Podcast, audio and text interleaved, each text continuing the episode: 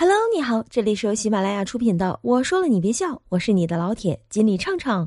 最近《浪姐四》又开播了，跟《浪姐一》相比啊，确实没那么多惊喜了。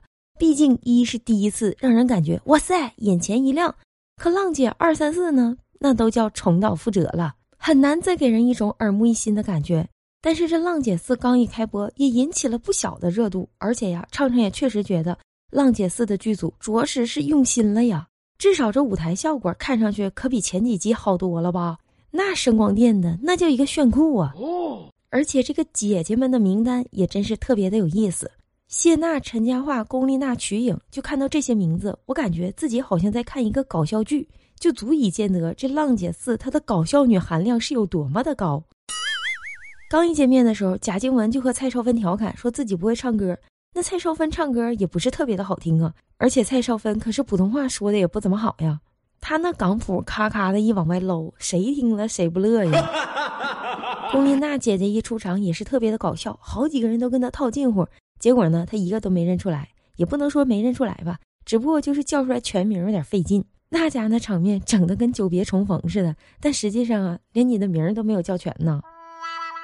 还有更搞笑的呢，就是猪猪，我是万万也没有想到，猪猪竟然成了搞笑担当。咱朱姐出来，先是不认识李彩华，完全不知道人家是歌手还是演戏的。紧接着，当李彩华跟邱瓷璇拥抱的时候，全场都在磕 CP 呀，只有咱朱姐懵里懵登的，完全没有 get 到那个点。不过朱姐有个优点，就是不耻下问呢，她知道问别人为啥这俩人一拥抱的时候。大家都在那欢呼呢，按说这也没啥可欢呼的，不就是俩姐们抱在一起了吗？旁边的姐姐跟他说，他俩演的是《回家的诱惑》。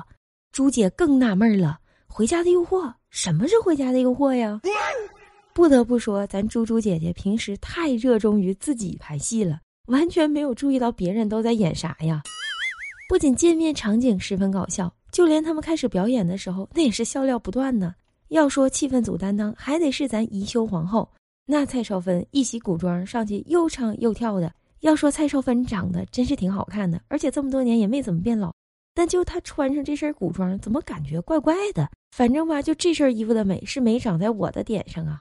演唱一结束，娘娘在舞台上又疯又叫又闹的呀。当看到自己的分数的时候，频频给自己鼓掌，庆贺自己上了三百分。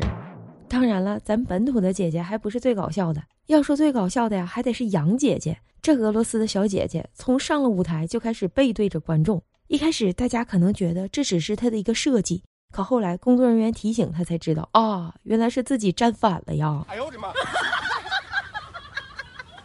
我就纳了闷了，姐呀，你还不会看灯光吗？那灯光唰唰的晃的，你眼睛能睁得开吗？